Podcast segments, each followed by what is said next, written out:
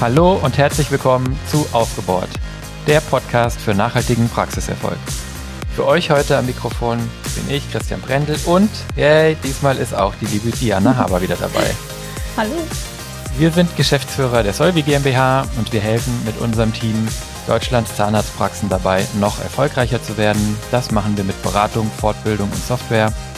Und ja, ich freue mich, Diana, dass du heute wieder dabei bist. Du wurdest bitter vermisst in den letzten Folgen, auch wenn ich tolle ähm, ja, Gäste dabei hatte. Das soll gar nicht äh, deren Einsatz schmälern, aber ich bin froh, dass wir heute mal wieder zusammen aufnehmen. Ich auch. so, wir hatten ja in den Folgen 33 bis 38, das ist schon relativ äh, lange her, hatten wir unter dem Titel Praxis 4.1 äh, 4.1, genau, 4.0, einen Ausblick auf die digitale Zahnarztpraxis der Zukunft geworfen und dabei ähm, die Bereiche Patientenansprache, Marketing, ähm, was haben wir denn noch? Abrechnung, Abrechnungssoftware, Personaleinsatz, also so ein paar Prozesse aus der Praxis rausgegriffen und besprochen, wie Software und Digitalisierung hier die Praxen auf ein Level 4.0 heben können. Und heute möchten wir daran anknüpfen. Wir sind mittlerweile in Folge 51, äh, auch Wahnsinn, äh, hätten wir auch nicht gedacht, ne? Ähm, und ähm, ja, möchten diese Miniserie zur digitalen Praxis 4.0 fortsetzen, indem wir heute über digitale Finanzprozesse sprechen. Das heißt, wir möchten euch heute aufzeigen, ähm, ja, warum sich Digitalisierung der Praxisfinanzen eben auch lohnt, wie diese vonstatten geht, was man darunter versteht und ja, warum man äh, insbesondere im Fall einer Existenzgründung oder bei einer Praxisübernahme gleich voll digital starten sollte, warum es sich aber auch für etablierte Praxen lohnt, die Prozesse da umzustellen. Aber vielleicht bevor wir einsteigen, Diana, du warst ja unter anderem äh, die letzten Folgen nicht dabei, weil du ähm, nicht etwa nur im Urlaub warst, sondern ähm, auch wir wieder erste Veranstaltungen haben.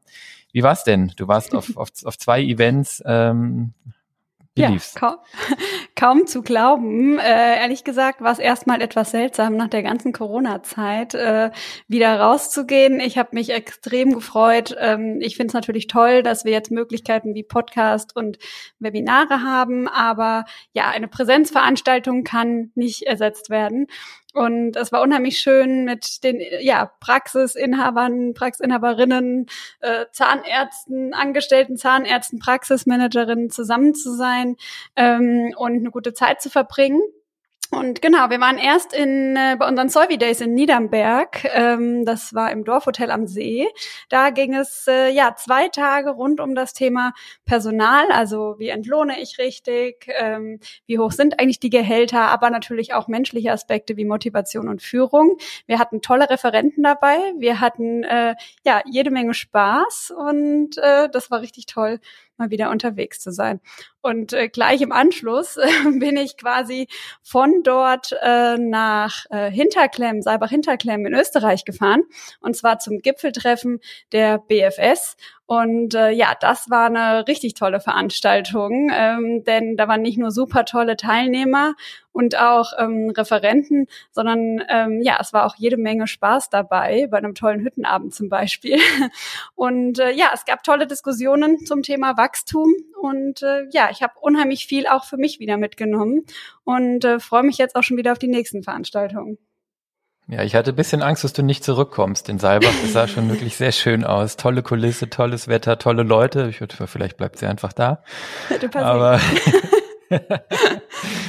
genau, nein, aber super schön. Wir freuen uns wirklich, dass das jetzt wieder alles geht und losgeht auch. Ähm, und wir haben ja auch, hast du eben angedeutet, schon die nächsten Veranstaltungen in der Pipeline. Was steht denn an? Genau. Ähm, jetzt geht es quasi äh, unmittelbar nach Mallorca.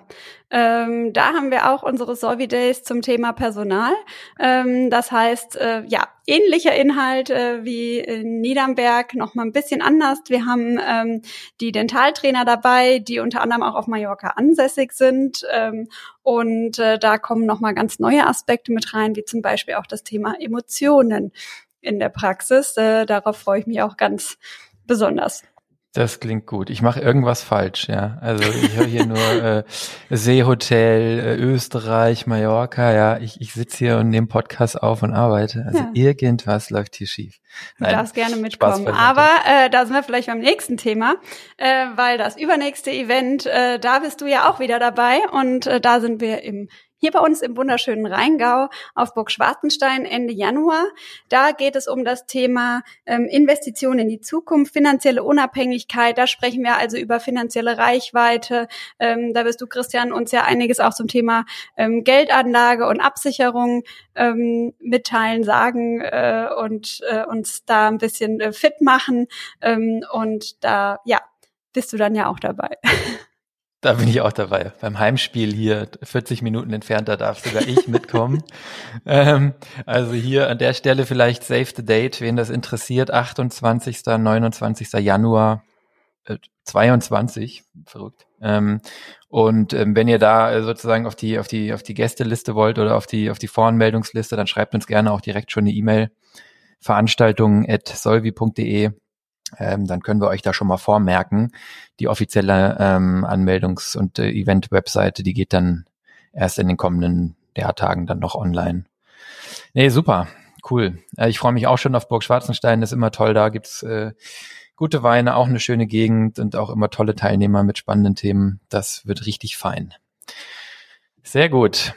Na denn, würde ich sagen, wenn du nichts weiter hast, äh, reicht ja auch erstmal an Veranstaltungen aber die Freude wollten wir teilen. Dann steigen wir doch mal ein und beschäftigen uns mal mit Praxis, Finanzen, der Digitalisierung davon und was es überhaupt bringt. Ja, wir hatten in einer der 30er Folgen, das müsste wahrscheinlich hier die 33 oder so gewesen sein, hatten wir schon mal darüber gesprochen, in welchen Bereichen es in Arzt- und Zahnarztpraxen schon hohe Digitalisierungsquoten gibt. Ähm, das ist natürlich insbesondere, das wisst ihr alle, die Dokumentation, die Abrechnung, wo es ja heutzutage eigentlich fast vollständig digital abläuft. Zunehmend auch die Untersuchung und Behandlung und eben auch in den letzten, finde ich, ein, zwei Jahren verstärkt das Thema Patientenansprache, Marketing und natürlich jetzt auch ähm, Anamnese, Erstaufnahme des Patienten und so. Das sind alles Dinge, wo sozusagen nach vorne jetzt die Praxisprozesse digitalisiert werden, zunehmend digitalisiert werden, wo sehr viele Praxen etwas tun.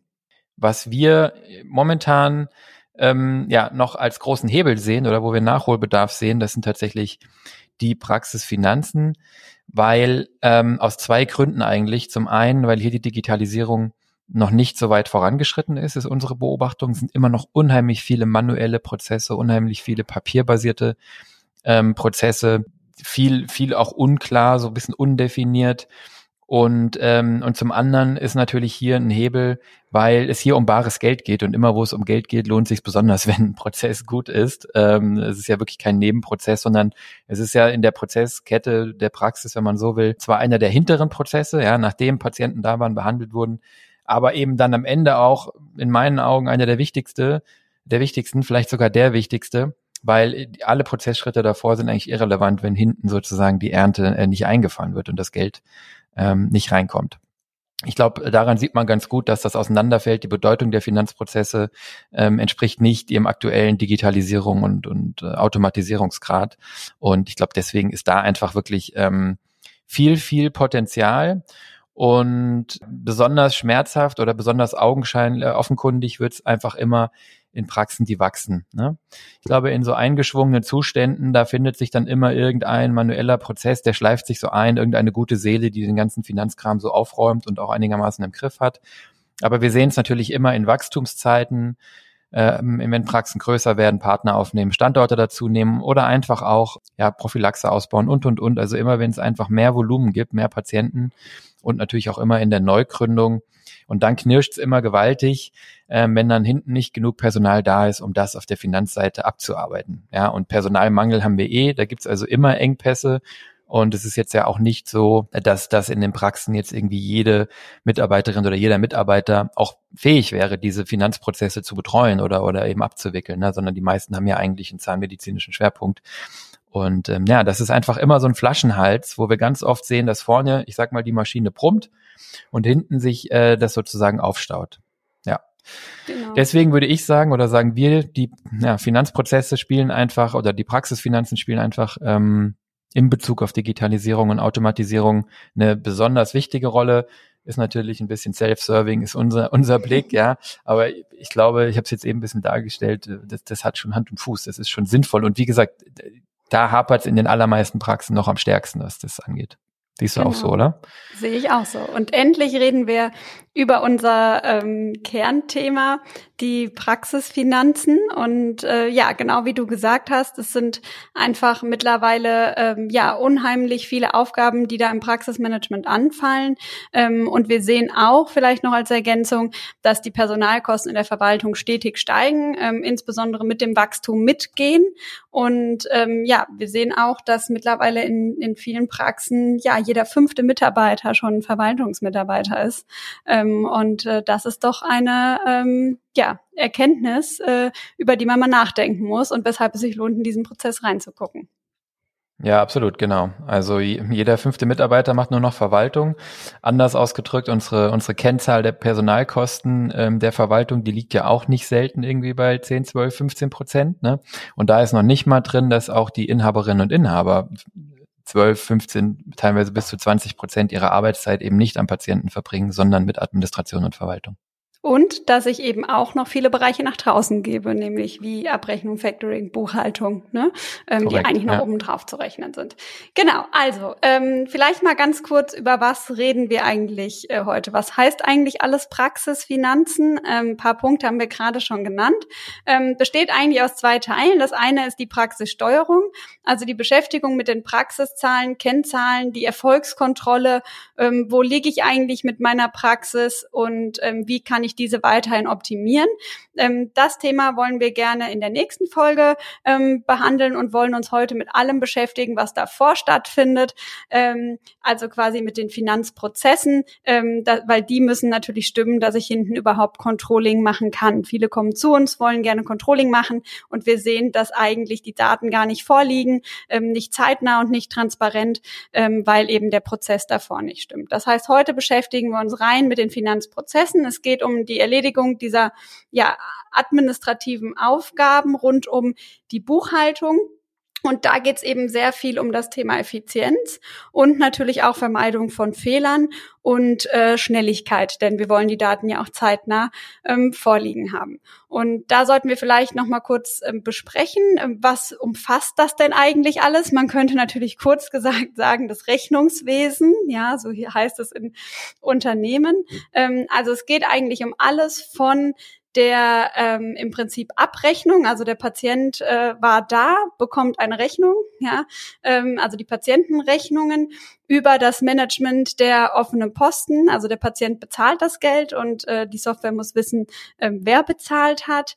Dann aber auch Eingangsbelege, eben die Lieferantenbelege, die in die Praxis kommen und bearbeitet und verarbeitet werden müssen. Dann ähm, das ganze Thema Buchhaltung. Also normalerweise gehen ja dann die Belege und eben Kontoauszüge zum Steuerbüro. Ähm, das heißt, wir haben das Thema Zahlungsverkehr und dann eben Erstellung der eigentlichen ähm, Buchhaltung. Daraus ergibt sich dann auch die ähm, der Jahresabschluss und die Steuererklärung. Das Steuerbüro stellt noch eine Anlagenverwaltung. Ähm, in der Peripherie äh, gibt es natürlich noch das Thema Lohnbuchhaltung. Ähm, auch die muss erstellt werden. Das ist jetzt nicht Kernthema heute, aber gehört eben auch dazu. Und äh, genau, wenn das alles dann ähm, fertig ist, ähm, dann äh, quasi entsteht das Controlling, über das wir nächstes Mal sprechen wollen. Und was für uns noch zu den Kernaufgaben in diesem Bereich Rechnungswesen Buchhaltung gehört, ähm, sind die Themen GOBD und äh, DSGVO. Also GOBD, vielleicht äh, für diejenigen, die es noch nicht gehört haben, heißt Grundsätze ordnungsgemäßer Buchführung. Also die Buchführung muss eben bestimmten Grundsätzen entsprechen. Ähm, und eben das Thema Datenschutz ähm, sind Themen, ähm, um die man sich eben kümmern muss, wenn man hier über das Thema Buchhaltung spricht. Prima. Da äh, hast du das sehr schön hier aufgezählt. Das ist halt eine ganze Menge Prozesse, man denkt da gar nicht so drüber nach. Ähm, aber ähm, ja, das sind eben alles Dinge, die getan werden in Praxen und die eigentlich ja alle sozusagen äh, erstmal nichts mit den mit den Kernprozessen der Behandlung und der Zahnmedizin zu tun haben. Ne? Genau. Mm, jetzt ist jetzt ist die Frage, äh, die, diese Prozesse fallen irgendwie an. Ich habe jetzt gerade gesagt, die werden alle irgendwie gemacht. Ja, die Frage ist, wer macht die? Wer erledigt diese Prozesse? Und äh, und und ähm, also sozusagen, was wird in der Praxis gemacht davon? Wer macht es vielleicht auch in der Praxis und was davon kann denn vielleicht jemand anderes machen? Ist ja ehrlich gesagt mir immer am liebsten, wenn ich jemand anderen finde, der es äh, der's machen kann. Ähm, sprich, was kann ich outsourcen und was kann vielleicht über Software gemacht werden? Ja. Und ähm, wir haben da so ein House of Finance. Jetzt ist das hier natürlich ein Audioformat, deswegen können wir das nicht so gut zeigen, aber in unseren Seminaren und Vorträgen zeigen wir das immer. Ähm, und da haben wir diese Prozesse mal ähm, aufget aufgeteilt in Prozesse, die man eben auslagern kann und Prozesse, die man selber machen muss. Und eins ist ganz klar, ähm, es gibt rund um den Bereich Eingangsbelege. Das heißt, ich kriege per Post oder per E-Mail oder irgendwie digital und analog Rechnungen von meinen Lieferanten, ähm, von meinen äh, Behörden und von meinen ähm, ja, Vermietern und, und, und. Ähm, das ist natürlich etwas, das muss die Praxis selber machen. Die Rechnungen kommen ja in der Praxis an. Das heißt, das Annehmen der Eingangsbelege, das ähm, Prüfen der Eingangsbelege, sind die für mich? Ist das eine Rechnung? Ist das ne, ähm, alles richtig, was da drauf steht? Haben wir das bestellt? Sind alle Angaben drauf? Dann das Weiterverarbeiten, das geordnete Ablegen, was ja die, äh, die GOBD auch fordern ähm, dass ich die nicht einfach irgendwie in die Ecke lege oder vernichte, sondern natürlich geordnet ablege und dann damit meine ähm, Geschäftsvorfälle dokumentiere geordnet. Ähm, das sind alle Dinge, äh, da, da geht kein Weg dran vorbei. Das muss in der Praxis oder jemand, muss nicht örtlich in der Praxis, aber das muss jemand aus der Praxis machen, denn dort fallen diese Belege ja an. Ja? Und ähm, eben ein weiterer Prozess, der daran direkt anknüpft, der weitgehend eigentlich nur in-house geht in unseren Augen, ist das Thema Zahlungsverkehr. Das heißt, ich muss dann ja schauen, welche von diesen Belegen wurden vielleicht schon abgebucht, Telekom-Rechnungen per Lastschrift zum Beispiel, welche müssen noch bezahlt werden und ich muss diese dann eben zur Bezahlung anweisen. Ich habe ähm, natürlich das auch auf der anderen Seite, sprich ich habe Patientenrechnungen gestellt an die Patienten oder eben an die KZV eine Abrechnung übermittelt oder an die Abrechnungsgesellschaft und auch da muss ich ja den Geldeingang kontrollieren. Ist das Geld gekommen in der Höhe, die ich erwartet hätte? Wer hat bezahlt? Wer hat nicht bezahlt? Daneben habe ich natürlich noch eine Barkasse in den meisten Praxen. Da müssen wir auch nochmal ein Thema zu machen, wobei ich da, mit, oder eine Folge, wobei ich ja mit Marcel schon drüber gesprochen habe in der letzten Folge. Das habt ihr wahrscheinlich gehört. Wenn nicht, Folge 50, ähm, habe ich mit Marcel Nielsen darüber gesprochen. Und auch das muss ja alles in der, in der Praxis oder von einem Praxismitarbeiter oder den Inhabern ähm, erledigt werden, denn nur dort ist ja die Information verfügbar, dort liegen ja die Zugangsdaten zur Bank, äh, da, dort wird ja auch die Kasse geführt, dort geht ja auch das Geld ein und aus in der Barkasse. Also Zahlungsverkehr auch etwas, was man, was man traditionell eigentlich in-house macht und wo wir auch gar nicht so viele Alternativen sehen. Und dann würden wir sagen, ganz am anderen Ende der Prozesskette hat Diana vorhin gesagt, irgendwann ist Buchhaltung fertig und es fallen äh, eben auch verschiedene andere Daten in der Praxis an. Und ich muss mich damit beschäftigen, war ich denn erfolgreich? Äh, also das Controlling, ja, bin ich erfolgreich? Könnte ich erfolgreicher sein? Wenn ja, wie? Dieser klassische Controlling-Prozess, ähm, wo ich im Prinzip eine Analyse mache, gucke, wie läuft es, daraus Handlungsempfehlungen ableite, diese Handlungen umsetze und dann nach einer gewissen Zeit eben wieder die Analyse anschließe und gucke, haben meine Handlungen zu einer Verbesserung geführt? Haben sie das bewirkt, was ich wollte? Ähm, da merkt ihr schon, ähm, das ist auch so nah an dem, was ihr tut und das Ausführen dieser Handlungen, das sind eigentlich nur Dinge, da muss sich ein Praxismanager, Praxismanagerin oder eben ähm, die Inhaberinnen und Inhaber mit beschäftigen. Das ist nichts, was einem jemand vollumfänglich abnehmen kann. Ist natürlich etwas, wo Partner wie wir unterstützen können. Ja, wir nennen das Controlling as a Service. Bedeutet, ähm, wir können Zahlen aufbereiten, wir können euch bei der Einwertung helfen, wir können euch Hilfe zur Selbsthilfe geben, mit auf den Weg nehmen. Am Ende wird das aber immer was sein, wo die Praxis involviert sein muss, weil es eben auch die tägliche Erfahrung als Ergänzung zu den reinen Zahlen braucht, die tägliche Beobachtung und dann eben auch die Umsetzung davon. Das sind alles so klassische Bereiche und ganz am Anfang einer Praxis natürlich das ganze Thema, wie finanziere ich das und so weiter. Ja, das sind alles so Bereiche, ähm, wo man natürlich Hilfe in Anspruch nehmen kann, aber die am Ende keinen Weg dran vorbeiführt, dass jemand in verantwortlicher Position der Praxis das macht. Davon abzugrenzen, würden wir sagen, sind Bereiche, die man sehr gut auslagern kann, ähm, weitgehend oder ganz. Diana hat das Thema ähm, Löhne, Lohnbuchhaltung angesprochen. Auch das Thema der Verbuchung selbst, also die ähm, Verbuchung der Geldbewegung oder der, der, der Rechnung auch, ja, also das eigentliche Buchen, ja, das sind Dinge, die kann man natürlich wunderbar auslagern. Das machen die allermeisten ja auch, zum Beispiel an ein Steuerbüro oder an ein Lohnbüro. Das empfiehlt sich auch, ähm, weil das einfach Prozesse sind, wo man auch viel falsch machen kann und wo es auch relativ schnell ähm, ja, also wenn ich falsche Lohnabrechnungen mache und die Sozialabgaben nicht stimmen oder die Steuerberechnungen nicht stimmen, ähm, dann hat es eben auch relativ schnell Konsequenzen. Und da gibt es natürlich Fachleute ähm, in Lohnbüros und Steuerbüros. Ne? Dazu gehört auch die Anlagenverwaltung, das ganze Buchen eurer eurer Anlagen, die ihr so in die Praxis äh, stellt und gekauft habt, der Stühle und so weiter, das Buchen der Abschreibungen, das Erstellen des Jahresabschlusses, das Erstellen der Steuererklärung. All das sind Dinge, wo wir sagen, das können eigentlich die allermeisten Praxen, sollten die allermeisten Praxen outsourcen, nach draußen geben. Das macht Sinn und das kann man auch gut machen. Gibt natürlich Ausnahmen, wenn Praxen sehr, sehr groß sind, ähm, dass es auch Sinn macht, manche Dinge hier von in-house zu machen. Aber im Prinzip in aller Regel würden wir sagen raus. Und ähnlich ist es mit der Abrechnung ähm, und den Ausgangsbelegen. Hier ist es natürlich so, dass die Abrechnungsvorbereitung und die Dokumentation natürlich auch immer irgendwie in-house erfolgt. Manche holen sich externe Hilfe noch dazu. Und dann gibt's ja den Punkt, wo man, wo man das dann auslagert, äh, immer mehr Praxen das auslagern, dass sie dann die Rechnungsstellung der Privatliquidation an ein Abrechnungsbüro geben. Das sind ja etablierte Prozesse, die können das sehr gut in Rechnung stellen, die können sehr gut den Patienten hinterherlaufen, wenn die nicht bezahlen, die können das sehr effizient finanzieren. Ist also was, was man auch wieder gut auslagern kann. Damit in Verbindung stehen natürlich auch das Management der offenen Posten, also welche meiner Patientenrechnungen sind denn bezahlt ähm, und welche nicht. Wenn ich es an ein Factoring-Unternehmen, an ein Rechenzentrum gebe, dann habe ich das Thema selber eigentlich äh, für den Teil der Rechnung nicht mehr und auch das Thema Mahnungen nicht.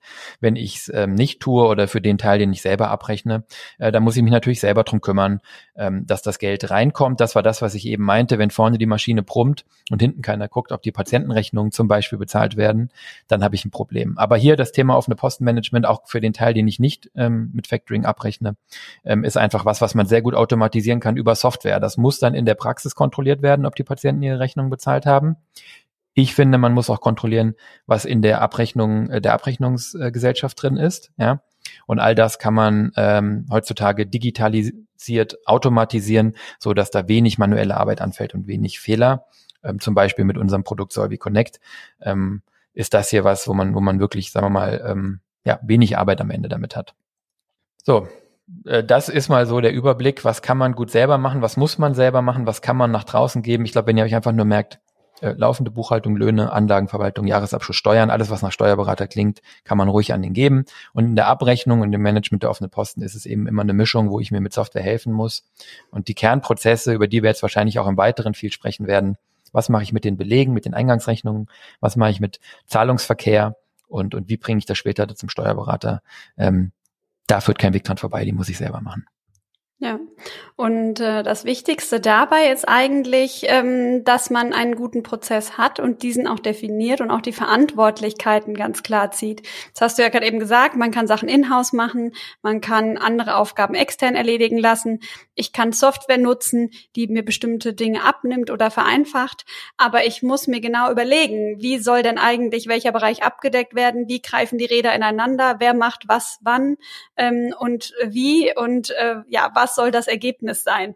Und ich glaube, dass sich die meisten sehr wenig damit beschäftigen, mit diesem Prozess, weil es eben kein Kernprozess in der Praxis ist, sondern ähm, ja, den einfach so laufen lassen und irgendwann feststellen, irgendwie läuft das gar nicht rund, aber der Mensch ist ja leidensfähig, äh, man lässt das so laufen und äh, ja, erst wenn man den Prozess mal angegangen ist, sieht man eigentlich, an wie vielen Stellen das hakt und ist dann auch sehr froh, wenn man das ähm, angegangen ist. Es ist nicht ganz einfach, man muss da durch. Ähm, Gerade aktuell geht es ja viel um das Thema Digitalisierung. Ähm, das lohnt sich natürlich langfristig, aber auch da muss man sich erstmal überlegen, wie soll der Prozess denn sein? Also wie stelle ich mir eigentlich das Zielbild vor? Und wenn wir über das Zielbild sprechen, dann sollten wir vielleicht erstmal kurz den Status quo beleuchten. Und äh, ja, da sehe ich doch in vielen Praxen, die eben noch nicht digitalisiert haben, ähm, dass da noch immer sehr, sehr viel Papier unterwegs ist und die Prozesse sehr komplex sind und sehr viel Abstimmung ähm, bedürfen. Wir sehen also ähm, aktuell, dass in der Praxis zum Beispiel die Belege auf verschiedene Art und Weise ankommen. Ähm, es gibt Belege, die kommen per Post, es gibt Belege, die kommen per E-Mail, es gibt Belege, die muss ich von einer Plattform herunterladen. Dann gibt es noch das Portemonnaie der Inhaber, ähm, wo auch immer wieder Zettel zu finden sind.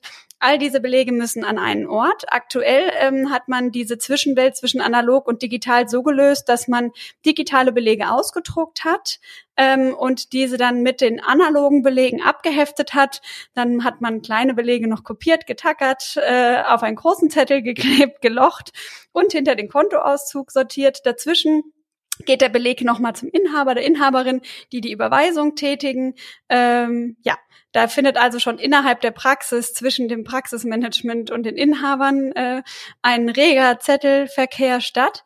Und dann findet das alles hoffentlich irgendwann den Weg in die Ablage, ähm, in dem eben der Kontoauszug genommen wird und die Belege dahinter geheftet werden. Das gleiche macht man auch für die Kasse.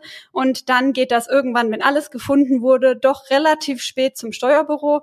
Die stellen fest, dass Belege fehlen, fragen zurück ähm, und dann geht man auf die Suche. Und gleichzeitig wartet eigentlich der Inhaber auf seine Auswertung und seine BBA und ruft regelmäßig im Steuerbüro an, fragt, wo bleibt das eigentlich? Ne? Und wenn er es dann bekommt, ist es dann eben auch noch in Papierform und er muss gucken, wie er es auswertet. Ähm, Ausnahmen gibt es da natürlich. Ne? Aber das ist etwas, was wir schon noch häufig sehen. Ähm, auch das Thema offene Postenverwaltung wird häufig noch manuell gemacht. Ähm, noch immer gibt es Praxen, die Ordner haben mit unbezahlten und bezahlten Rechnungen. Das kann Software heute erledigen. Und es ist einfach wichtig, dass man sich einmal den Status quo anguckt, wie wird das bei uns eigentlich gemacht. Und das ist immer die größte Erkenntnis, denn ich bin doch überrascht, dass wenn wir in den Praxen das mal versuchen rauszufinden, wir von verschiedenen Personen in der Praxis verschiedene Antworten bekommen. Also das Bild des Steuerbüros, äh, der Praxismanager und der Inhaber ist dann doch sehr unterschiedlich. Ähm, und wenn man das definiert hat, dann sich zu überlegen, wie soll denn unser Zielprozess aussehen? Wo haben wir Schmerzpunkte? Wo haben wir viel Arbeit, die wir investieren? Wo haben wir eine Fehlerquelle? Und ähm, dann eben den Prozess von vorne nach hinten einmal durchgehen, quasi von dem Beleg, der reinkommt, bis zur Buchhaltung und dem Controlling dann. Ähm, wie wollen wir das erledigen, wer erledigt was bis wann und das dann auch verschriftlichen, so wie man das eben auch im QM gewohnt ist. Ähm, wir nennen das gerne Finance QM, dass man sich einmal ähm, ja diese diese Prozesse einfach definiert und aufschreibt. Ne? Ähm, Stichwort Verfahrensdokumentation, da kommen wir aber gleich nochmal drauf. Ja? Das heißt also wirklich vorne anfangen ähm, bei den Belegen und den Prozess einmal für sich definieren. Ja, genau. Ähm, das zum Status quo. Jetzt sollten wir mal drüber Klingt sprechen, wahnsinnig. wie wäre denn? ja, es ist auch wahnsinnig. Und ich muss auch mal ähm, alle in Schutz nehmen, sowohl die Steuerberater als auch die Praxen, denn diese Welt zwischen analog und digital, die ist wirklich furchtbar. Ja, ähm, also davor war alles analog, da war es auch irgendwie okay. Es war natürlich viel Arbeit, aber irgendwie hatte alles seine Ordnung. Und jetzt befinden wir uns auf dem Weg in die Digitalisierung. Und das führt dazu, dass man Mehrfachprozesse fährt, ähm, zum Beispiel digitale Prozesse einführt und den analogen Prozess nicht abschafft. Ähm, oder eben Komplexitäten reinkommen, wie dass man eben Belege jetzt an vielen Stellen hat. Ja. Und, ja. Ähm, und dem muss man natürlich erstmal Herr werden und sich einfach mal damit beschäftigen. Diejenigen, die noch nicht gegründet haben, können das natürlich gleich von Anfang an tun. Ja, absolut. Also bitte, bitte, bitte wirklich vielleicht kurzer Einschub. Alle Neugründer und Übernehmer von Praxen, äh, wenn man das im Vorfeld am besten schon, bevor die Praxis eröffnet, da hat man nämlich noch Zeit und Nerv schon mhm. aussortiert, dann hat man da Ruhe und dann muss man sich nie mehr über dieses Ändern der Prozesse und das bedeutet nämlich immer Ändern von Menschen ähm, und von dem, was Menschen tun, muss man sich dann gar nicht mehr später ärgern. Also macht das unbedingt ab Tag eins oder sozusagen ab Tag minus äh, 30 oder so ähnlich. Ja. Eigentlich genau. auch ein genau. bisschen mit Marcel in der letzten Woche schon äh, angeschnitten, in der letzten Folge. Ähm, dass das wirklich Sinn macht. Ja. Das haben wir immer so gemacht, gilt nicht mehr. Nee. Und es ist wie immer, du hast es gesagt, es wird erst schlimmer, bevor es besser wird. Und das ist wie so ein Tal. Ne? Die analoge Welt hat eigentlich ganz gut funktioniert. Papier hat auch ganz tolle Vorteile. Ne? So Papier kann ich wohin legen, das vergesse ich nicht, das sehe ich dann wieder. Ja, Digitale Sachen sind dann irgendwie auch aus den Augen, aus dem Sinn. Ähm, aber wir sind jetzt definitiv in diesem Tal der Zwischenwelt und da ist wirklich alles schlechter, weil die Prozesse schlecht laufen, weil es nicht zuverlässig ist, weil es zeitintensiv ist. Und jetzt erklären wir euch, äh, äh, die Diana, nein, wir, ähm, wie so ein zeitgemäßes Zielbild digitaler Finanzen äh, aussehen könnte. Ähm, in jeder Praxis am Ende ein bisschen anders, aber sozusagen so ein Prototyp, so ein Idealbild, ähm, damit ihr vielleicht ein bisschen klareres Bild drauf habt, wie es auf dem anderen Ende dieses Tales sozusagen wieder auf dem, auf dem Gipfel, dem digitalen, ähm, aussieht und warum das Spaß macht und was daran gut ist. Sollen wir anfangen mit den Belegen? Genau. Ja, ich hoffe, alle haben Zeit mitgebracht. Wir fangen nämlich jetzt ganz vorne an. jetzt macht doch keine Angst hier. beim Belegmanagement. genau da sollten wir uns vielleicht ähm, als allererstes nochmal die Frage stellen, welche Belege können beziehungsweise sollen digitalisiert werden. Ja, wir haben ja gerade gesagt, wir haben Belege, die sind analog und wir haben Belege, die sind schon digital. Ja, in der Vergangenheit haben wir angefangen, digitale Belege auszudrucken und damit analog zu machen. Ähm, mit dem Prozess muss Schluss sein. Ähm, wir sollten jetzt schauen, dass wir alle analogen Belege digitalisieren, denn die Mehrheit der Belege kommt schon digital ähm, und wir sie dann eben auch digital weiterverarbeiten können. Auf die Vorteile ähm, kommen wir noch. Und wenn wir eben darüber sprechen, dann sprechen wir auch ganz häufig über das Thema papierlose Praxis. Ähm, und das glaube ich, eine der häufigsten Fragen, die ich gestellt bekomme, kann ich eigentlich die Belege wegwerfen. Und da steht eben ganz am Anfang die Frage, welche Belege können und sollen digitalisiert werden. Ähm, da müssen wir unterscheiden. Wir haben ja zum einen die Lieferantenrechnungen, also ähm, die Rechnungen, die quasi in die Praxis eingehen. Die kommen auch auf unterschiedlichste Art und Weise, häufig auch zum Download ähm, bereitgestellt und die können definitiv digital erfasst und auch abgelegt werden und auch an das Steuerbüro übermittelt werden. Dann haben wir ähm, auch Barbelege. Für die geht eigentlich das Gleiche, weil das sind im Prinzip dieselbe Art von äh, Belegen, zumindest wenn wir nicht über Patientenrechnungen sprechen. Wenn wir Patientendokumente und Patientenrechnungen vor allen Dingen angucken, dann sieht die Sachlage wieder ein bisschen anders aus, denn ähm, da haben wir natürlich Patientendaten ähm, zu schützen. Und da müssen wir wieder ein bisschen vorsichtiger sein mit der Digitalisierung und auch mit der Übermittlung an das Steuerbüro. Diese Rechnungen, also die Ausgangsrechnungen, die sind in der Praxis Verwaltungssoftware jederzeit abrufbar und können in jeder Zeit sowohl digital als auch in Papierform ähm, bereitgestellt werden. Ähm, deshalb sind sie da auch eigentlich ganz gut aufgehoben. Für die Buchhaltung braucht man sie auch nicht unbedingt, insbesondere dann, wenn man ähm, einer am Überschussrechner ist. Bei den Bilanzierern ist das nochmal ein anderer Prozess, aber bei den ähm, einem Überschussrechner braucht man sie auf gar keinen Fall. Und ähm, da können sie also in der Praxis Verwaltungssoftware verbleiben und werden für die Buchhaltung gar nicht benötigt und müssen deshalb auch nicht digitalisiert und auch erst recht nicht an das Steuerbüro übermittelt werden und auch nicht ausgedruckt werden. Sie können einfach in der Praxis Verwaltungssoftware verbleiben. Ja? Dann kommt eben häufig die Frage, ja, wenn ich jetzt die Belege digitalisiere, kann ich dann eben diese Belege auch wegwerfen. Also das wäre ja eigentlich so das oberste Zielbild, ne? dass wir komplett papierlos werden und äh, eben gerade diese Ordner, die wir über zehn Jahre aufheben ähm, müssen, loswerden können, um Platz zu sparen vor allen Dingen. Und ähm, da gibt's eigentlich eine ganz klare Antwort drauf. Grundsätzlich darf man das, also dieses ersetzende Scannen. Ja? Ähm, wenn denn dieses gescannte Bild mit dem Originalbild übereinstimmt. Ja? Und da haben wir eben das Problem, denn ähm, hier ist quasi aufgrund der Beweislastumkehr ähm, ja das Problem, dass man als Steuerpflichtiger ja der Finanzverwaltung nachweisen muss, dass dieser dass dieser gescannte Beleg dem Beleg entspricht, den man eben vernichtet hat. Und jetzt fragen sich alle, ja, wie soll ich das denn machen? Denn der vernichtete Beleg ist ja nicht mehr da. Naja, also ich brauche eben eine Beschreibung meines Prozesses und das nennt man Verfahrensdokumentation, die genau dokumentiert, wie der Prozess bei mir in der Praxis ist. Also wann kommt der Beleg an? Wer bekommt den Beleg? Wo wird er abgelegt? Wann wird er gescannt? Mit welchem Gerät? Wer kontrolliert, ob der richtig gescannt wurde? Wer kontrolliert, dass dann auch das Bild übereinstimmt, das Gescannte mit dem, was man dann eben auch vernichtet. Und wenn man das mit einer Verfahrensdokumentation sauber nachweisen kann, dann ist das für die Finanzverwaltung in Ordnung. Ja, ähm, ich habe noch keine Praxis getroffen, die sich getraut hat, diesen Weg komplett zu gehen.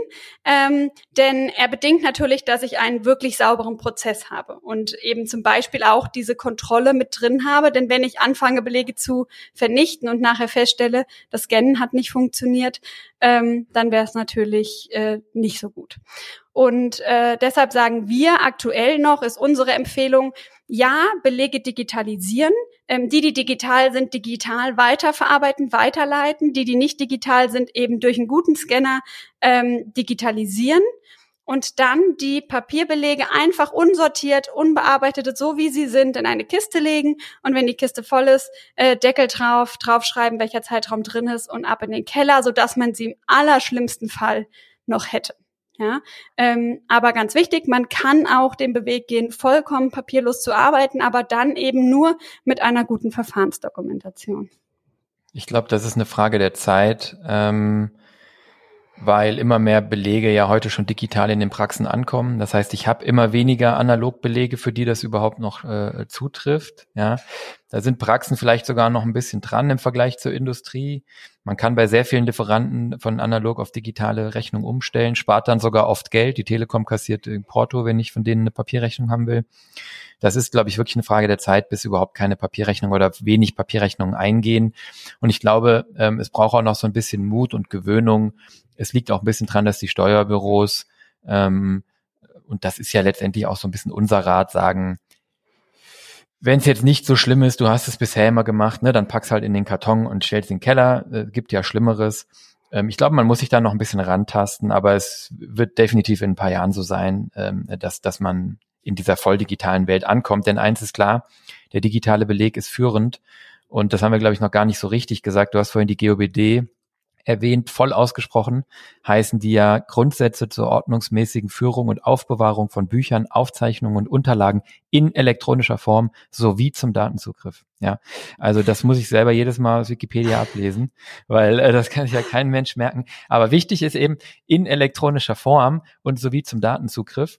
Und was viele nicht wissen, ähm, ist tatsächlich, dass im Rahmen dieser GOBD, also der Novellen, die da auch kamen, der digitale Beleg tatsächlich heute der führende ist. Ja, ähm, das heißt, wenn ich einen, wenn ich einen elektronischen Beleg andersrum ausdrucke und dann glaube, dass das dann entstandene Papier sei das Original, das ist nicht der Fall. Das Original bei einem Beleg, den ich elektronisch bekomme, bleibt immer der elektronische Beleg und ich muss auch da nachweisen, dass mein Ausdruck ja dem ursprünglichen elektronischen Beleg entspricht. Also es ist im Prinzip genau eine Umkehr zu früher, wenn ich etwas digitalisiere, dann gilt das digitale Abbild als Original. Ich muss dann eben nur, wie es Diana gesagt hat, sicherstellen, dass das digitale Abbild eben äh, richtig ist und lesbar und gut und identisch zum, zum ursprünglichen Original. Dann ersetzt es das Papieroriginal. Also nochmal äh, untechnisch, der digitale Beleg ist heute schon laut Gesetz und in der Finanzverwaltung der führende Beleg. Es ist halt noch nicht so richtig in allen Köpfen angekommen und es ist sicherlich auch so, dass äh, Steuerprüfer und so immer gerne nochmal Papier wälzen, aber das ist eine Frage der Zeit, bis da die jungen Generationen auch das Ruder übernehmen und ähm, und sagen, ja, was willst du mir jetzt hier mit mit deinen fünf laufenden Metern Papier? Äh, ich hätte das gerne alles elektronisch. Auf jeden Fall. Und äh, ja, auch vielleicht nochmal einen Einschub, ähm, weil du gerade gesagt hast, äh, die Rechnung, die per E-Mail ankommt. Ähm, da gibt's ja diesen Mythos, man muss die E-Mail aufbewahren. Natürlich muss man grundsätzlich äh, alles, was mit geschäftlicher Korrespondenz hat, aufbewahren. Aber die E-Mail an sich ähm, ist eigentlich der Umschlag. Also ist wie das äh, Kuvert, das man aufreißt und die Rechnung rausholt. Die Rechnung ist wirklich das Dokument. Und das ist das, ja. was wirklich zählt und aufbewahrt werden muss. Ne? Aber gut, dass du es nochmal nochmal sagst, Christian, ähm, weil wir sprechen ja momentan kurz vor der Bundestagswahl unheimlich viel über Digitalisierung. Und ähm, ja, da sollten wir vielleicht auch mal ähm, an die eigene Nase packen, denn es gibt schon Möglichkeiten, sie werden einfach zum Großteil auch noch nicht genutzt. Ja, und, und ich glaube, was einfach wichtig ist, ist jetzt die Erkenntnis so, die Frage ist gar nicht, ähm, ob ich meine Belege digitalisiere, sondern mhm. die Frage ist tatsächlich wirklich nur wann. Mache ich das jetzt? Mache ich das in fünf Jahren oder mache ich das in zehn Jahren? Und wann wird mir der Gesetzgeber das sozusagen aufschreiben? Im Moment ne, geht noch beides. Digital ist führend und sozusagen eigentlich schon das, was man will. Wir sehen das ja auch im Bereich de, de, des Zahlens, das Bargeld im Prinzip immer weiter zurückgedrängt wird.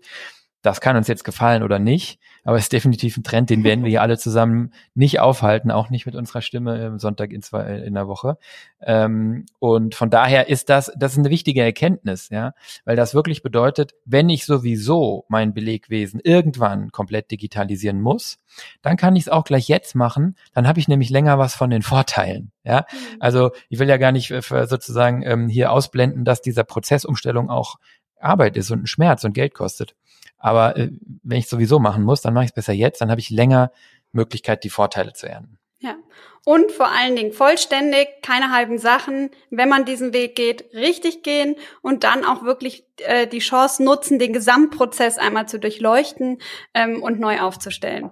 Ähm, ja. Das ist wirklich möglich. Wir helfen da auch gerne ähm, bei. Ähm, das macht auch Spaß, weil man danach einfach ein gutes Gefühl hat ähm, und auch wieder Herr der Lage ist und äh, ja, wenn man einmal da durch ist, ähm, dann einfach einen zukunftsfähigen Prozess hat. Ja, es gibt nichts Cooleres, als wenn du all deine Belege digital hast und jederzeit finden kannst, rausziehen kannst, egal ob Prüfung für dich, für einen Steuerberater, von jedem Gerät, auf jedem Ort der Welt, zack, zack, zack. Also das hat wirklich, macht einfach wirklich ja. Spaß, wie du sagst. Ja. Da haben wir ja auch wirklich ein Vorbild am Mikrofon, das spricht. Äh, Christian, du hast ja alle Belege digital, glaube ich. Man kann ihn nichts fragen. Äh, hast du noch mal eben? Äh, dann kommt innerhalb von Sekunden eine Mail ähm, und der Beleg hängt dran.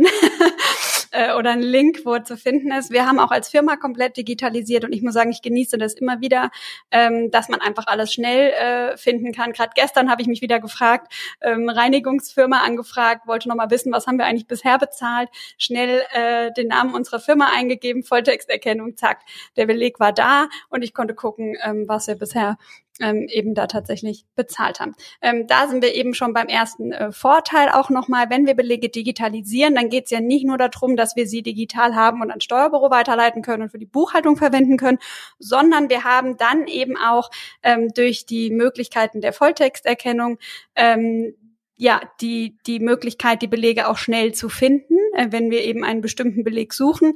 Denn das ist ja häufig das Problem, wenn sie chronologisch abgelegt sind. In Papierform habe ich ja keine Chance, wenn ich nicht mehr weiß, wann es war, sondern nur noch weiß, welche Firma oder um was es konkret äh, ungefähr ging. Ja, das heißt, wenn wir den Beleg digitalisieren, dann wird er in diesem Moment auch sofort äh, mit einer Volltexterkennung, OCR-Erkennung nennt man das, ausgelesen und ich habe jederzeit die Möglichkeit, den Beleg ganz schnell ähm, wiederzufinden und der Beleg ähm, ist eben dann schon ähm, durch das Auslesen mit bestimmten Informationen versehen, die es dann eben auch ermöglichen, dass der Beleg die entsprechende Bankzahlung, und da sind wir gleich beim nächsten Thema, ähm, finden kann. Ja, das heißt, eine automatische Zuordnung stattfinden kann zwischen der Bankzahlung und dem ähm, tatsächlichen Beleg dazu. Das funktioniert aber nur in, in ganz hervorragenden Programmen, die das auch entsprechend so umgesetzt haben. Ne? Also ja, natürlich. Zum Beispiel Fuzzy Flow. Genau. Ja, Zahlungsverkehr, jetzt hast Zum du Zahlungsverkehr hast du jetzt äh, angeschnitten. Habe ich ja vorhin gesagt, ist sozusagen die zweite Tätigkeit, die euch keiner komplett abnehmen kann. Ne? Ähm, und ähm, ja, hier ist es so, ähm, ihr sagt jetzt Zahlungsverkehr, digital, analog. Ähm, Im Prinzip wird keiner mehr den Überweisungsträger zur Bank bringen, heutzutage hoffe ich zumindest. Also gehen tut das ja, glaube ich, noch. Ähm, Nicht unsere Zuhörer. Nein, hier reden wir im Prinzip von der Digitalisierung äh, der nächsten Stufe, Next Level. Ja, ähm, was in vielen Praxen gemacht wird, ist eben, dass ähm, Überweisungen dann eben von Hand ähm, abgetippt werden. Ähm, also im Prinzip im Schritt eins äh, nehmen viele Praxen, hat Diana vorhin gesagt, ja den Beleg und gucken sozusagen mit dem Kontoauszug, ist der schon bezahlt oder nicht. Ja, wenn nein, muss ich den jetzt überweisen und dann nimmt man Star Money, Quicken oder das Online-Banking der Bank eben und tippt dann äh, diese IBAN ein. Das ist ja eine Riesenfreude, muss man sagen. Äh, das ist schon wirklich auch ne, ziemlich nervig. Dann den Betrag, die Rechnungsnummer und so weiter. Und hier verstehen wir eben unter einem äh, digitalen Prozess der nächsten Generation, dass im Prinzip das automatisch läuft. Sprich, das Programm nimmt den digitalisierten Beleg, hat den ausgelesen, wie es Diana eben ausgeführt hat, kennt also den Rechnungssteller, kennt den offenen Betrag der Rechnung, kennt das Datum der Rechnung und im Idealfall habe ich dann ein Beleg, was eben äh, ein System, was eben auch meine Bank anbindet. Das heißt, ein, ein gutes System der aktuellen Generation ruft dann alle Bankbewegungen von allen Praxiskonten ab und hält das dann nebeneinander. Er kennt also, ist dieser Beleg schon bezahlt? Habe ich hier eine Abbuchung von Deutsche Telekom über 319,55 Euro, die zeitlich zu dem Beleg passt? Aha, da ist eine, vier Tage später. Das ist die Lastschrift von der Telekom. Dann ist dieser Beleg ähm, in einem digitalen System zur Belegverwaltung und für den Zahlungsverkehr dann als bezahlt markiert und damit schon fertig. Ja, findet das System keine solche Zahlung, dann ist das ein Beleg, ähm, den ich natürlich bezahlen kann und sollte und muss. Ja, und dann sind einfach digitale Systeme der nächsten Generation dazu in der Lage, mir den Überweisungsträger direkt digital auszufüllen. Ja, das heißt, durch die Volltexterkennung kann das System dann sagen, dieser Beleg ist nicht bezahlt, da sind jetzt 916 Euro auf der Rechnung offen.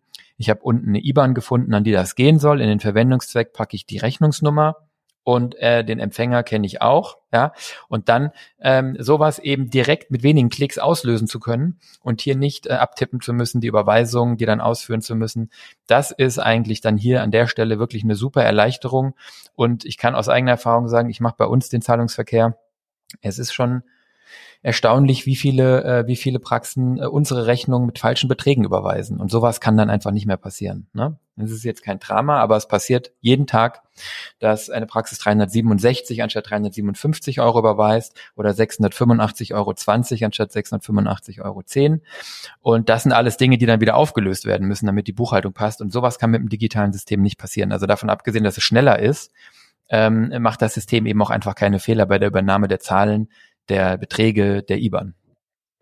Also ganz uneigennützig von uns, dass die, äh, dass wir den Praxen helfen, da besser zu werden, damit unsere Buchhaltung weniger äh, ja, Zeit aufwenden muss, äh, zurück zu überweisen und zu korrigieren.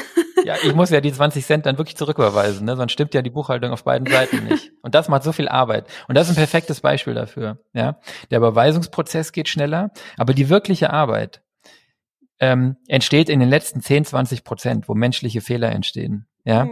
wo so eine Überweisung falsch abgetippt wurde, wo die IBAN nicht stimmt, dann sagt zwar jedes System, die IBAN stimmt nicht, aber dann muss ich wieder gucken, oder wo der Betrag nicht stimmt, oder wo in der Rechnungsnummer ein Dreher drin ist und die andere Seite dann behauptet, der Betrag wäre nicht bezahlt und mir eine Mahnung schickt und dann muss ich die anrufen und mich mit denen auseinandersetzen. Das sind die Dinge, die den Ärger und die Arbeit machen und mhm. ähm, das ist 80-20, ja.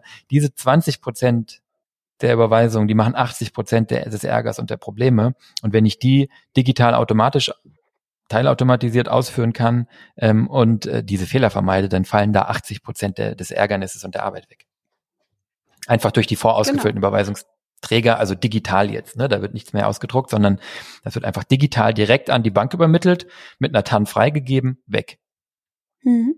Ich habe meine Überweisung schnell erledigt und ich habe auch eben diese Zuordnung von Beleg und Bankzahlung äh, eben voll automatisiert. Das heißt, ich muss mich nicht mehr hinsetzen und muss das zusortieren, sondern ich habe einen digitalen Helfer, der 24 Stunden, sieben Tage die Woche arbeitet und das für mich macht. Das ist doch super. Genau. Und äh, zum einen äh, habe ich ja eben gesagt, sehe ich dann, welche Belege noch bezahlt werden müssen. Auch das ist ja eine Stelle, wo viele Praxen eine schlechte Transparenz haben.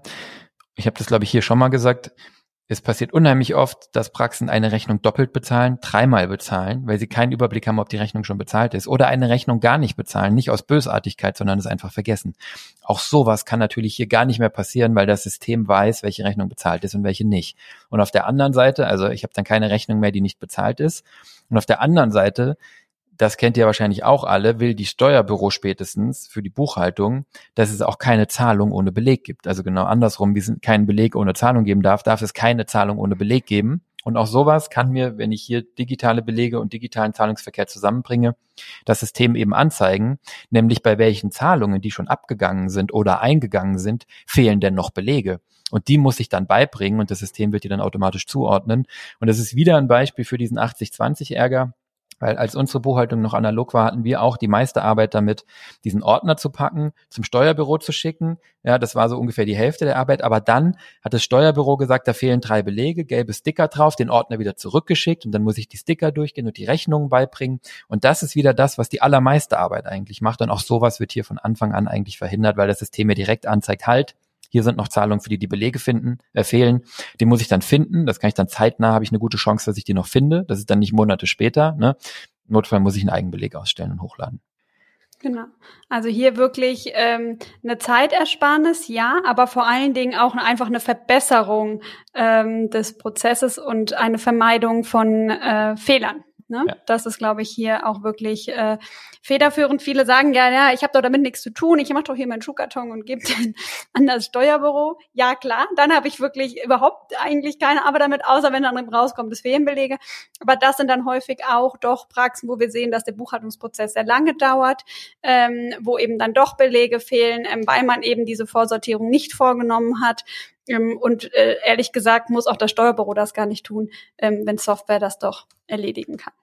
Genau, also nochmal zusammenfassend. Wir haben auf der einen Seite den Beleg voll digital und ähm, ausgelesen. Wir haben auf der anderen Seite quasi die Bankzahlung, die ähm, ja vollautomatisiert abgerufen wird über eben entsprechende ähm, Schnittstellen und die Zahlung und der Beleg ähm, finden sich dann. Ähm, das äh, findet eben auch automatisch statt. Ähm, klar, wenn es, äh, es kann natürlich Differenzen geben, wenn das nicht ganz übereinstimmt, ähm, dann ist es zumindest bei uns in der Software so, dass äh, ein Vorschlag generiert wird und gesagt wird, ich glaube, das ist die und die Rechnung. Ich bin mir aber nicht ganz sicher, weil zum Beispiel der Rechnungsbetrag nicht mit der Zahlung übereinstimmt, weil eben ähm, zum Beispiel vielleicht nur eine Teilzahlung geleistet wurde. Und dann kann ich eben trotzdem sagen, ja, das ist aber richtig und ich möchte das zuordnen. So, und wenn wir das schon haben, also wir haben den Beleg komplett ausgelesen und wir haben die Bankzahlung, in der eben ja auch gerade beim Einnahmenüberschussrechner eigentlich alles drinsteht, was ich für die Buchhaltung benötige, nämlich von wem kam das Geld. Ähm, ich muss es ja eigentlich nur so, wie es geflossen ist, dann auch ähm, verbuchen. Dann habe ich doch auch eigentlich schon die Buchhaltung fast äh, fertig. Denn im nächsten Schritt muss ich ja die Zahlungen ähm, verbuchen oder eben die Rechnung, je nachdem, ob Bilanz oder Einnahmenüberschussrechner.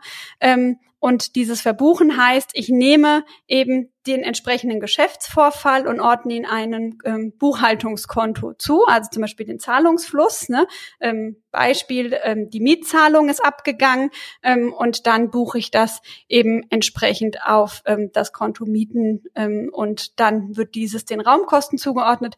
Das nennt man Kontierung. Das ist das, was normalerweise im Steuerbüro dann in der Regel noch ähm, händisch erfolgt. Das heißt, ähm, in Steuerbüros, die nicht digitalisiert haben, ähm, wird dann die Kontierung so vorgenommen, dass man den Kontoauszug abtippt und auch dabei natürlich wieder ähm, Fehler entstehen können, weil ich wieder etwas von analog in digital bringe, während es ja eigentlich digital im Online-Banking schon vorliegt und ähm, da, wo eben digitalisiert wurde, kann teilweise schon mit Regeln gearbeitet werden. Ähm, bei uns in der Lösung ist das so, dass wir eine ähm, vollautomatisierte ähm, Verbuchung haben. Das heißt, ähm, wir haben eine Intelligenz dahinter, die eben erkennt, ähm, wo man bisher diese Zahlung hingebucht hat oder eben auch andere Zahnärzte und ähm, dann einen Buchungsvorschlag automatisch erzeugt, den ich dann natürlich noch bestätigen muss, aber das System erkennt eben, okay, das ist schon wieder die Miete, die muss auf das Buchhaltungskonto Miete und ähm, ja, macht das dann eben vollautomatisiert. Genau, das ist also wirklich dann hocheffizient.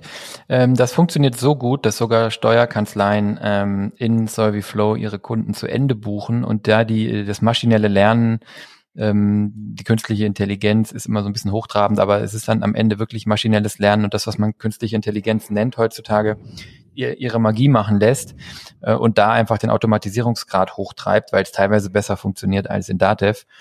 Und ähm, dann die Frage sozusagen, mache ich das in der Praxis selbst mit diesem hochautomatisierten Tool, dass das mich da digital unterstützt und schlau ist und schlauer wird? Oder macht das das Steuerbüro? Das ist eine Geschmackssache. Auch bei solchen Entscheidungen können wir helfen. In unseren Augen ist das keine Preisfrage oder keine Kostenfrage, sondern primär eine Prozess- und Effizienzfrage und eine Frage davon, wie schnell möchte ich es haben und wie, ähm, wie nah möchte ich dran sein das ist natürlich immer so, wenn wenn es jemanden gibt in der Praxis oder im Familienkreis, der das, der sich mit sowas auskennt, dann kann sich das auch in kleinen Praxen lohnen. Ansonsten sehen wir auch gerade, dass mittelgroße und große Praxen sowas gerne in-house holen, ähm, einfach um um die Zahlen komplett im Griff zu haben, zu verstehen und äh, zeitnah immer zu haben. Genau, es ist eben auch eine personelle Frage. Ja, ne? genau. Und damit sind wir dann eigentlich auch schon Zahlen zeitnah haben beim Controlling, ne? weil äh, Buchhaltung ist halt Pflicht, aber sozusagen ähm, äh, wenn wir diese, wenn wir diese lästige Pflicht schon erfüllen, äh, dann wenigstens möglichst digital effizient und mit Freude. Und dann können wir auch das, was dabei rauskommt, das sozusagen das, das Endprodukt, was wir primär ja erstmal für den Staat und die Finanzbehörden erstellen, die Buchhaltung, damit dann darauf Steuern berechnet und abgeführt werden können. Das können wir aber natürlich nutzen.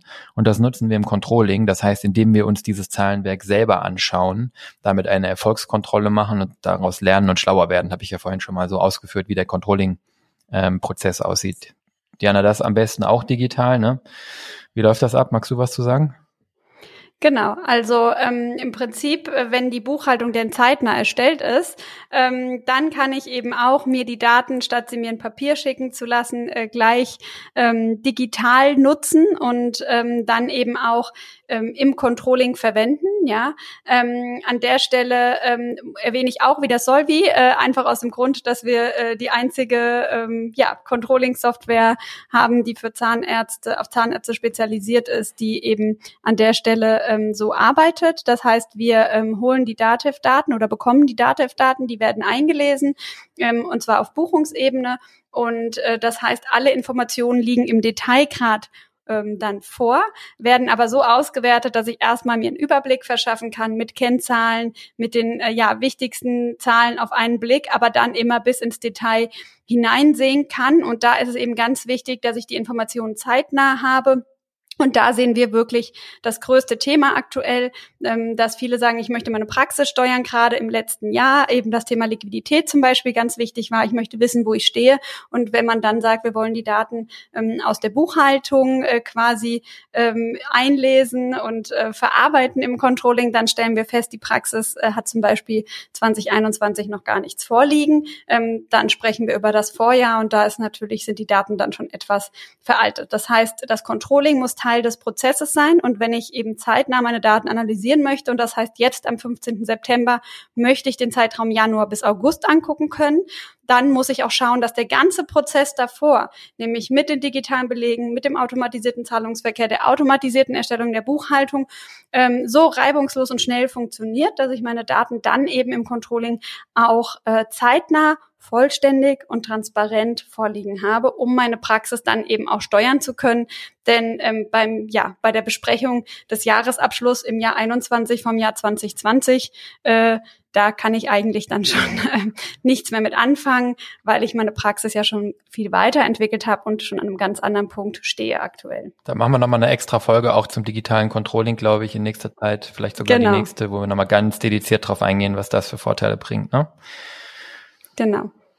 Ja, wichtig ist, das haben wir jetzt eben gerade schon so eingeflochten, aber dass eben der Prozess mit dem Steuerberater hier dann auch digital läuft, ja, ähm, mit dem Steuerbüro. Und das Schöne ist, dass die meisten Steuerkanzleien in der Zwischenzeit auch da ganz gut unterwegs sind oder das zumindest ähm, äh, digitale äh, Teams oder Mitarbeiter haben, die damit umgehen können und da auch wirklich erkannt wird, dass das alternativlos ist. Weil dann hat man nochmal den zusätzlichen Vorteil, dass das ganze Zeug, was ich dann gesammelt habe, eben nicht jetzt noch ein Fahrer abholen oder jemand hinbringen muss oder wie ich per Post verschicke, sondern natürlich mit wenigen Klicks plups digital in der Kanzlei landet, von denen voll digital weiterverarbeitet werden kann, während ich meinen Datenbestand trotzdem behalte. Das ist immer das, was mich früher so genervt hat, wenn ich einen Ordner ins Steuerbüro geschickt habe, dann war er nicht mehr hier und wenn ich was daraus gesucht habe, musste ich warten, bis er in zwei Monaten wiederkommt. Und das ist eben heute so, dass die Steuerberater sich hier digital ihre Belegbilder ziehen können, die Verbuchungen oder eben die Transaktionen, die Bankbewegung, die ganzen Informationen, die wir eben besprochen haben, darauf voll digital weiterarbeiten können und die Praxis ihren Datenbestand behält. Zusatznutzen ist natürlich an der Stelle, dass eine digitale Kopie dann auch nochmal im Steuerbüro liegt, weil, Diana hat es vorhin angeschnitten, auch wieder ähm, Abgabenordnung, GOBD und so weiter mich dazu anhalten, dass ich diese Dokumente mindestens zehn, also faktisch am Ende eigentlich noch das elfte Jahr dann aufhebe. Ja, für den Fall der Steuerprüfung kann jederzeit jemand kommen und sagen, ähm, du musst mir jetzt diesen Beleg von vor acht Jahren oder vor zehn Jahren rausholen. Und da ist es eben äh, auch beim Digitalen schön, ähm, unabhängig davon, ob ich die analogen Dinger jetzt noch im Keller habe oder nicht, habe ich hier eben den Vorteil, dass ich ein digitales Archiv habe, voll durchsuchbar, wo Backups im Idealfall gemacht werden. Bei uns ist das so, wir machen da nächtliche Backups und dann noch sogar nochmal ein digitales äh, Spiegelung davon im Steuerbüro in der Dativ Cloud. Und dann kann eigentlich auch wirklich gar nichts mehr passieren. Wir haben es jetzt an der A gesehen, wie schnell so eine Praxis mit Wasser vollläuft, ein Praxiskellerarchiv, und dann sind die Belege weg. Ja, und ähm, da sich darauf zu verlassen, dass der Prüfer oder die Finanzverwaltung sagen, ja, äh, äh, ist halt Pech gehabt, ähm, tun sie vielleicht, ja, aber kann eben auch sein, dass ich dann eben meine Beweise nicht erbringen kann und das dann zu meinem Nachteil ist. Ja, das heißt, digitale Archivierung, digitale ähm, Aufbewahrung ist halt einfach auch viel, viel einfacher ähm, sicherzustellen. Ähm, und Diana hat es vorhin auch schon mal gesagt, das Thema Verfahrensdokumentation das heißt, hier ähm, hat man auch die Möglichkeit, und das hätte man eigentlich heute auch schon, äh, müsste man das eigentlich auch schon haben, so ein Finance QM, aber das Ganze natürlich dann auch im Idealfall noch digital festzuhalten, ähm, wird natürlich auch dadurch erleichtert, dass digitale Prozesse in Software ja auch gegossen sind und da abgebildet sind. Und das ist dann auch einfacher zu dokumentieren und auch einfacher für jemanden, ähm, wie zum Beispiel den Prüfer, dann nachzuvollziehen, ja, als wenn das irgendwelche Papierordner sind, die irgendwo von A nach B gehen. Genau. Und ganz wichtig, ähm, das nicht nur als Belastung sehen, ich muss jetzt auch noch eine Verfahrensdokumentation machen, sondern eben als Chance für sich selbst. Also sie ist nicht verpflichtend, nur wenn man ersetzendes Scannen machen will. Ähm, aber ich sehe eben diese Verfahrensdokumentation oder eben dieses Thema Finance QM, das wir gerne ähm, äh, besprechen, ähm, als ganz große Chance für die Praxis, endlich hier einen sauberen, transparenten Prozess zu haben, wo jeder weiß, wer macht was wann, mit welchem System, ähm, wo es eben auch ein Backup gibt, gibt, wenn eine Person ausfällt, ähm, dass es eben weitergehen kann und dass man eben nicht die Situation hat, dass man, äh, weiß ich nicht, die sag jetzt mal, die Praxismanagerin vielleicht die Überweisung macht und äh, jetzt plötzlich ausfällt und keiner weiß, wie kommen wir eigentlich aufs Konto. Ähm, solche Geschichten, dass man also wirklich einmal das für sich definiert und dann für die Zukunft diesen Prozess hat. Und wenn es irgendwo knirscht, kann man dann eben an eine kleine Stellschraube gehen und sagen, da müssen wir nochmal hingucken. Also einmal den Prozess durchleuchten und hinterfragen. Ähm, ja, da können wir natürlich auch gerne ähm, bei helfen. Manchmal braucht es tatsächlich den externen Blick. Perfekt. Ich glaube, dann haben wir jetzt mal ganz gut dargestellt, was ja in unseren Augen ein, ein, ein zeitgemäßes Zielbild von digitalen Praxisfinanzen ist. Wie gesagt, wir werden das auch in den nächsten Folgen nochmal im Controlling dann nochmal tiefer legen. Ähm, über die Vorteile, also warum man das machen sollte, und was der Nutzen daraus ist, haben wir, glaube ich, zwischendurch äh, und auch am Anfang schon, schon relativ viel gesprochen. Die müsste man jetzt, glaube ich, nicht nochmal alle wiederholen. Diana, wie siehst du es? Also ich glaube, zusammenfassend ähm, ist es wirklich so, dass ähm, Digitalisierung in den Zahnarztpraxen unaufhaltsam voranschreitet in unserer ganzen Gesellschaft. Es ist nicht eine Frage des ob, sondern eine Frage des wann, ähm, ob ich, äh, ob ich diese Dinge eben in meiner Praxis, ja, also wann ich diese Dinge in meiner Praxis eben auch umsetze, die Diana hat es gesagt, das muss das wirklich als Opportunität begreifen, als Chance, Prozesse zu verbessern, als Praxis besser zu werden, in die Zukunft zu gehen und ähm, und es kann auch wirklich eine ganze Menge Spaß machen. Ja, gerade in der Verwaltung hängen hier oft die Prozesse. Das ist so ein bisschen so ein Nachgedanke. Man beschäftigt sich viel, das verstehe ich auch, damit, wie kommen Patienten rein. Heute beschäftigen sich Praxen viel damit, wie haben Patienten ein gutes Erlebnis in unserer Praxis wie behandle ich die und wie stelle ich sicher, dass das, was ich gemacht habe, auf einer Rechnung landet und ich das Geld kriege. Aber der Nachgedanke ist eben ganz, ganz oft, wer kümmert sich denn darum, dass diese ganzen Belege und diesen ganzen Zahlungsverkehr dann auch stattfindet und sauber ist und das alles ankommt, was ich erbracht habe und nicht die Hälfte irgendwo verschüttet geht. Und ähm, das ist, glaube ich, hier der Punkt. Und deswegen wird richtig umgesetzt ein digitaler Prozess für die Praxis auf jeden Fall zum Zeit, Geld und Nerven äh, äh, schonenden und sparenden Prozess. Ja, und die Zeitersparnis kommt wirklich nicht mal so sehr daraus, dass ich das, was ich digital mache, schneller mache, als ich es analog mache, sondern die kommt wirklich daraus, dass ich digital durch Unterstützung der Maschine weniger Fehler habe, eine höhere Prozessgüte.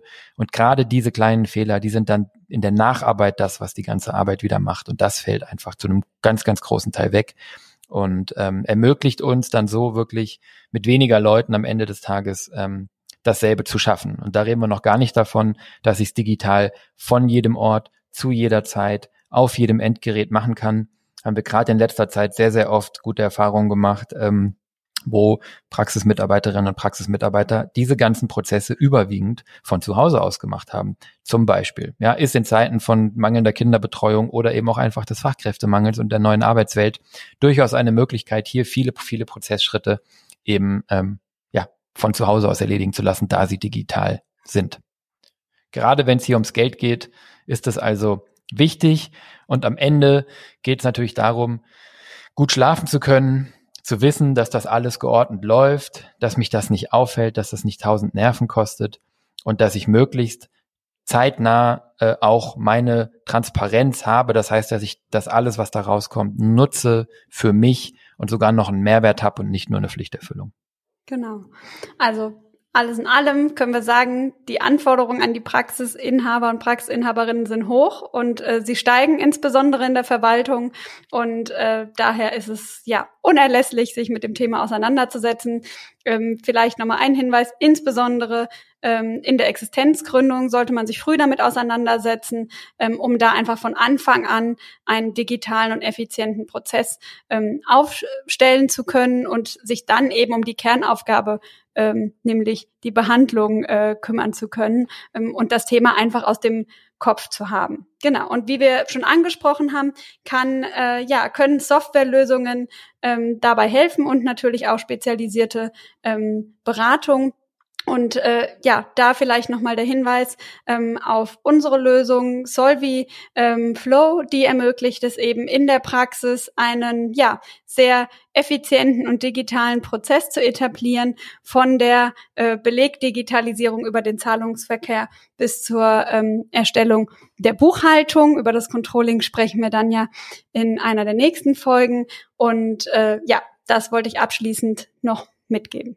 Genau. Wenn ihr euch also für die Digitalisierung von Finanzprozessen interessiert, wenn ihr das in eurer Praxis einführen wollt, dann schreibt uns einfach gerne an info@solvi.de oder ihr besucht unsere Website www.solvi.de. Dort findet ihr ähm, kostenlose Live-Demos zu diesen Produkten, zu diesen digitalen Lösungen. ist komplett unverbindlich. Ihr seht da auch ähm, die Preise und dass das eigentlich alles äh, relativ äh, harmlos ist und wirklich hilfreich. Ähm, unter den Veranstaltungen seht ihr auch äh, eine ganze Menge von inhaltlichen Fortbildungen und Seminaren, die wir zu diesen Themen anbieten. Das heißt, wenn ihr sagt, ich möchte mich da noch weiter fortbilden, so eine Podcast-Folge von einer Stunde, gibt natürlich nur mal einen ersten Einblick, aber ich möchte das genauer verstehen mit den Anforderungen der GOBD und wie ich das in meiner Praxis umsetzen kann, dann schaut auch mal in unsere Veranstaltungen und Fortbildungen auf der Homepage unter dem Reiter Veranstaltungen. Da findet ihr, wie gesagt, auch äh, das Wirtschaftswochenende Mallorca. Das dürfte jetzt zu knapp sein, wenn die Folge rauskommt, aber in Zukunft dann Burg Schwarzenstein im Rheingau, von dem wir ähm, erzählt haben. Gerne besprechen wir dann mit euch persönlich, wie wir die Praxisfinanzen eurer Praxis optimieren können wo Potenziale liegen, wie man am besten vorgeht. Wir holen auch immer das Steuerbüro da mit rein. Das ist ganz wichtig, dass die mit an Bord sind. Und ja, ich glaube, da haben wir jetzt wirklich 30 Jahre Erfahrung und können wir wirklich ähm, ja aus dem FF und, und würden wir uns freuen, wenn wir euch helfen können. Ansonsten freuen wir uns, wenn euch der Podcast auch heute wieder gefallen hat. Wir kriegen unglaublich vielen positiven Zuspruch. Äh, das macht uns richtig, richtig Freude. Macht weiter so, schreibt uns gerne, ähm, abonniert den Podcast im Podcast-Player eurer Wahl. Ganz, ganz wichtig. Erzählt allen Freunden, Kollegen, Partnern, ähm, ja, dass es den Podcast gibt, dass sie den hören sollten und wo sie den finden. Und ansonsten freuen wir uns, wenn ihr bei der nächsten Folge wieder dabei seid und bis denn. Ciao, Diana. Bis dann. Tschüss.